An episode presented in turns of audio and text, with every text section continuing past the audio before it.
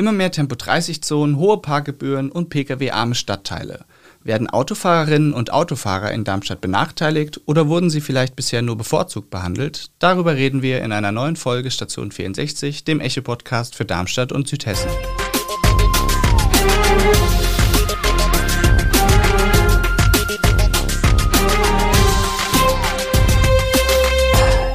Gude aus der Echo-Redaktion. Mein Name ist Lars Leitsch und ich rede heute über Autos. Aber das mache ich natürlich nicht alleine, sondern mit meiner geschätzten Kollegin Julia Köhirt. Ja, hi Lars. Heute sprechen wir über ein wirklich heißes Thema, das viele Menschen in Darmstadt bewegt. Wie du es im Teaser ja schon gesagt hast, in letzter Zeit ist irgendwie viel passiert, das Autofahrerinnen und Autofahrer ziemlich aufregt. Was zum Beispiel immer wieder für Diskussionen sorgt, sind ja die 30er-Zonen, die immer häufiger werden, wie zuletzt in der Casinostraße. Da geht es dann einfach langsamer voran in der Stadt und das ärgert dann vor allem auch Pendler. Ja, genau, da muss man auch echt aufpassen, denn in Darmstadt sind schon einige Blitzer verteilt. Ähm, da bin ich persönlich übrigens froh, dass ich mein Tempomat habe. Aber es geht halt nicht nur langsamer voran, sondern es fallen auch Spuren weg, wie eben an der Rheinstraße. Da wurde extra eine Spur für Fahrradfahrer gebaut. Was dann da auch noch dazu kommt, ist, dass immer mehr Parkplätze wegfallen. Und dort, wo es sie noch gibt, ähm, werden sie immer teurer. Wie jetzt zum Beispiel an der Mathildenhöhe, da kostet ja jetzt eine halbe Stunde ganze 5 Euro.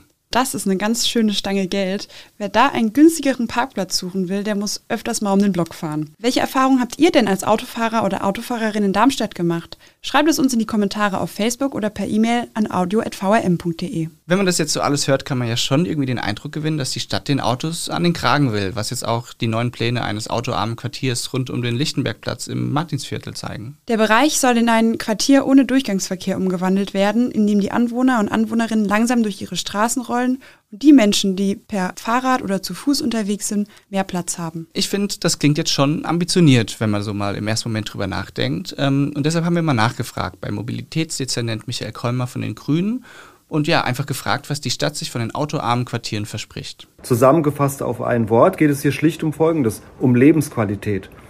Der geplante Pilotversuch zielt zunächst auf die probeweise Einführung von zeitlich begrenzten Einzelmaßnahmen, die zu einer Pkw-Reduktion führen, ab. Dabei möchten wir Erfahrungen sammeln und sind gespannt, welche positiven Auswirkungen kleinere Projekte dieser Art auslösen können. Aus anderen Städten in Europa wissen wir, dass es zu so etwas kommt wie verlängerten Wohnzimmern im öffentlichen Raum. Die Menschen nehmen die Straße ganz neu in Besitz und erleben sie völlig neu. Das klingt ja eigentlich nicht so schlecht, was Herr Kolmer da sagt. Vor allem die Idee mit den verlängerten Wohnzimmern finde ich spannend. Ja, das verspricht so ein bisschen mehr Gemeinschaftsgefühl in dem Wohnquartier. Die Frage ist natürlich, wenn das Pilotprojekt ein Erfolg wird, wird es dann noch weitere autoarme Quartiere in Darmstadt geben? Das haben wir bei Herrn Kolmer auch noch einmal nachgefragt. Wir haben ja bereits autoarm und verkehrsreduzierte Quartiere in Darmstadt. Erklärtes Ziel der Gebietsentwicklung in Lincoln beispielsweise ist ein solches Konzept, bei dem das Verkehrsgeschehen im Quartier nachhaltig gestaltet wird. Auch das Ludwigshöhviertel wird so konzipiert werden.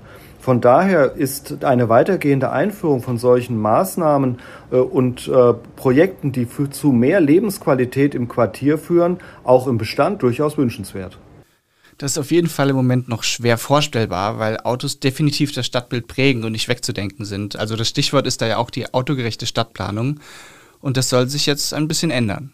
Seit den 1950er Jahren mussten in vielen europäischen Städten Häuser neuen breiten Straßen weichen. In den Ortsmitten wurde Wohnraum dem fließenden Verkehr geopfert. Es sind Unorte, die nicht mehr nutzbar waren, für die Menschen entstanden. Das zu korrigieren ist keine Aufgabe, die man innerhalb von eins, zwei oder drei Jahre auf den Weg bringen kann. Es ist ein Prozess, es ist auch eine Daueraufgabe. Und dazu müssen wir natürlich auch über Alternativen nachdenken und diese auf den Weg bringen, wie wir das in Darmstadt schon machen. Wir müssen den ÖPNV fördern, wir bauen Carpooling und Carsharing aus, wir stellen mehr Lastenräder und Leihräder zur Verfügung, wir erweitern äh, das System von Quartiersgaragen, wie wir das zum Beispiel schon im Quartier K6 gemacht haben, in Lincoln und im Ludwigshöhviertel und wie wir auch nach solchen Standorten in Bestandsquartieren suchen. Ähm, es wird äh, in einem Darmstadt der Zukunft natürlich auch weiterhin Autos geben, insbesondere elektromobile Autos, aber eben in einem besseren, verträglicheren und menschlichen Maßstab. Ja, das heißt dann also, dass Autos in jüngster Vergangenheit auch eher bevorzugt wurden. Aber das Auto gehört nun mal zu deinem und zu meinem Alltag dazu, ob auf dem Weg zur Arbeit oder zum Einkaufen. Wird es dann überhaupt noch Parkmöglichkeiten geben in den autoarmen Quartieren?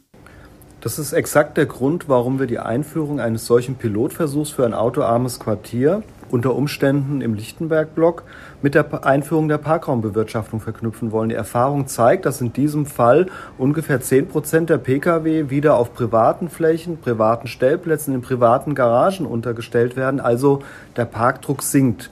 Außerdem ist es so, dass die Neuordnung von äh, Verkehrsflächen natürlich nicht alle Parkplätze entfallen lässt, sondern diese besser ordnet äh, und es natürlich äh, darum geht, in so einem Fall auch die Alternativen zu stärken, Carpooling, Carsharing, mehr Lastenräder etc. Und wir natürlich auch darüber nachdenken müssen, wie wir das Thema Quartiersgaragen, Quartiersparken weiter voranbringen.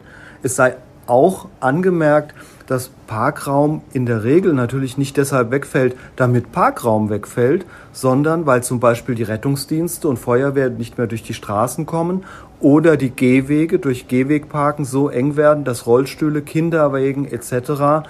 Ähm, nicht mehr die Gehwege benutzen können äh, und ähm, insofern äh, ein Handlungsdruck besteht auch an dieser Stelle.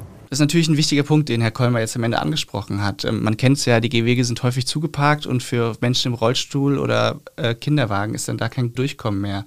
Die allermeisten Autofahrerinnen und Autofahrer halten sich aber an die Regeln und ärgern sich natürlich, wenn für sie jetzt das Autofahren erschwert ist und zum Beispiel die Parkmöglichkeiten wegfallen. Das sieht man auch zum Beispiel an Kommentaren in den sozialen Netzwerken. Genau, da hat eine Frau zum Beispiel geschrieben auf Facebook, wo sollen denn die Autos hin? Das ist so frech. Ein Mann schreibt, na, dann wünschen wir den Anwohnern, die auf ihr Auto angewiesen sind, die nötige Ruhe, das nötige Kleingeld und eine gewisse Gelassenheit. Es gibt aber auch positive Stimmen. Ein Mann schreibt zum Beispiel von den Vorteilen wie weniger Lärm, weniger Abgase und mehr Raum für die Anwohner und Anwohnerinnen. Heftige Kritik übt aber ein Facebook-User auf der Seite der Stadtredaktion. Militante Autohasser finde ich menschlich bemitleidenswert. Was hier nicht begriffen wurde, dass es Menschen gibt, die ein Auto brauchen. Mit dem Begriff Autohasser haben wir auch Mobilitätsdezernent Kolmer nochmal konfrontiert. Mir persönlich ist der Begriff fremd. Ich stehe für eine ausgewogene Mobilität und den Ausgleich zwischen den Bedürfnissen der Menschen. Solche Begriffe entstehen, wenn sich Einzelne nicht mitgenommen fühlen. Die Kritik, die aus diesem Wort zu entnehmen ist, deshalb ernst zu nehmen und zeigt, wie sensibel und emotionsgeladen manche Debatten rund um das Thema Auto sind. Für mich und meine zuständigen Fachämter ist deshalb klar, dass die Mobilitätswende nur gemeinsam, nur mit allen Verkehrsteilnehmenden erreicht werden kann. Ich muss sagen, ich fand jetzt ganz spannend, dass Herr Kolmer gesagt hat, ähm, dass bei so einem Projekt eben alle mit einbezogen werden müssen. Und in Darmstadt gibt es dabei natürlich nicht nur Gegner, sondern auch Menschen, die sich für autoarme Quartiere einsetzen wollen. So wie beispielsweise die Initiative Heiner Blogs. Ist eine Gruppe aus Aktivistinnen und Aktivisten, die gemeinsam mit der Stadt an dem Projekt arbeiten. Wie es zu der Idee Heiner Blogs kam und was deren Vision ist, darüber haben wir im Vorfeld mit Maximilian Keiner von der Initiative gesprochen. Heiner Blogs hat sich aus dem Klimaentscheid entwickelt. Nach der Ablehnung des Klimaentscheids haben wir begonnen, uns für die Umsetzung konkreter Maßnahmen einzusetzen. Eine solche Maßnahme sind Superblocks, nach dem Vorbild Barcelonas. Sie sind prinzipiell simpel, skalierbar und vor allen Dingen mit geringen baulichen Eingriffen umsetzbar. Heiner Blocks sollen eine Anpassung dieses Superblock-Konzepts auf Darmstadt sein. Unsere Vision ist ein Darmstadt, in dem unsere öffentlichen Räume zum Verweilen und Spielen einladen, durch Begrünung, Bänke und Sitzecken ein erweitertes Wohnzimmer geschaffen wird. Solche nachbarschaftlichen Begegnungsorte fördern eine gegenseitige Unterstützung und Toleranz. Lebensmittelgeschäfte, Gesundheitsversorgung und Naherholungsbereiche sollen innerhalb von 10 Minuten fußläufig erreichbar sein. Innerhalb der Blöcke sollen sichere Fuß- und Fahrradwege, eine gute Anbindung an den ÖPNV und durch diesen an überregionalen öffentlichen Verkehr sowie Carsharing vor Ort eine gute Alternative zum Auto bieten. Das klingt ja jetzt alles nicht so schlecht. Ähm, was ich mich aber frage, ist, warum ausgerechnet das Quartier rund um den Lichtenbergplatz ausgewählt wurde. Der Lichtenberg-Block ist gut durch umliegende Hauptverkehrsstraßen abgegrenzt, an den ÖPNV angeschlossen und hat bereits in näherer Umgebung Carsharing-Angebote. Er besteht aus einer Mischung von Wohnhäusern, Gastronomie, Einzelhandel und anderen Dienstleistern, die auf kurzem Wege erreichbar sind. Somit bietet er sich als Modell unserer Vision grundsätzlich gut an. Zudem war es uns wichtig, dass es zu lösende Probleme gibt, denen ein Heinerblock entgegenwirkt. Neben dem hohen Parkdruck, illegalem Gehwegparken, einem Mangel an Fahrrad- und Lastenradabstellplätzen, dem Parksuchverkehr und zugeparkten Kreuzungsbereichen leidet die Liebfrauenstraße und der Ausweichverkehr vom Rhönring ein besonderes Problem, da viele Schüler den Lichtenberg-Block auf ihrem Schulweg durchqueren müssen. Hauptverkehrsstraßen wie der Röhnring haben, um sichere Querungen zu ermöglichen, Fußgängerampeln, die beidseitig zugeparkte Liebfrauenstraße allerdings nicht. Eine Diagonalsperre entlang der Liebfrauenstraße würde hier den Schleichverkehr verhindern, aber weiterhin die Erreichbarkeit jedes Hauses erhalten. Dass der Lichtenberg-Block besonders durch den Durchgangsverkehr belastet ist, macht ihn genau deswegen so prädestiniert dazu, ihn von Durchgangsverkehr zu befreien. Die Frage, die sich bei diesem Ansatz stellt, ist, ob das Problem Durchgangsverkehr so nicht einfach nur umgeleitet wird. Das hat auch ein Leser per E-Mail an die Stadtredaktion kritisiert. Er schreibt, die Diskriminierung von Autofahrern in Darmstadt ist nur noch schwer auszuhalten. Und ob es wirklich sehr gescheit ist, wenn einige Straßen oder ein Viertel eingeschränkt werden, damit dann auf den anderen Straßen oder Vierteln mehr Autos zum Nachteil der dortigen Menschen fahren oder stehen, möchte ich bezweifeln. Was sagt denn die Initiative zu den Kritikern, die eben von Diskriminierung von Autofahrern und Autofahrerinnen sprechen? Das Auto ist nicht so inklusiv, wie wir uns das vorstellen. Über die Hälfte der Haushalte mit sehr niedrigem und jeder dritte Haushalt mit niedrigem ökonomischem Status haben kein Auto. Jeder siebte erwachsene Mann und ganze zwei Fünftel der erwachsenen Frauen haben keine Fahrerlaubnis. Es gibt auch Menschen, die zum Beispiel aufgrund eines geringen Sehvermögens, Epilepsie oder Abhängigkeiten von Alkohol oder Betäubungsmitteln kein Fahrzeug führen dürfen. Und auch der behindertengerechte Umbau eines PKWs ist teuer und wird nur begrenzt gefördert. Trotzdem ist unser Verkehrssystem über Jahrzehnte auf das Auto zugeschnitten worden. Autofahrer werden nicht diskriminiert. Das Auto wurde nur so lange bevorzugt behandelt, dass wir diesen Zustand als normal akzeptiert haben. Es wird Zeit, unseren Verkehr gerechter zu gestalten. Was wir bei der ganzen Diskussion natürlich auch nicht außer Acht lassen dürfen, ist der Umweltaspekt. Autos produzieren ja umweltschädliche Abgase, ist uns allen bekannt. Und ähm, welchen Beitrag zum Umwelt- und Klimaschutz autoarme Quartiere leisten könnten und vielleicht auch sollen, beschreibt uns nochmal Herr Keiner von der Initiative Heiner Blocks. Seit 1990 hat Deutschland seine Treibhausgasemissionen um 41 Prozent reduziert. Die Emissionen im Verkehrssektor waren allerdings laut dem Umweltbundesamt 2019 genauso hoch wie 1990. Um unsere Klimaziele zu erreichen, müssen wir jetzt mit einer konsequenten Verkehrswende beginnen. Teil der Verkehrswende ist die Mobilitätswende, also das Stärken von Alternativen zum motorisierten Individualverkehr.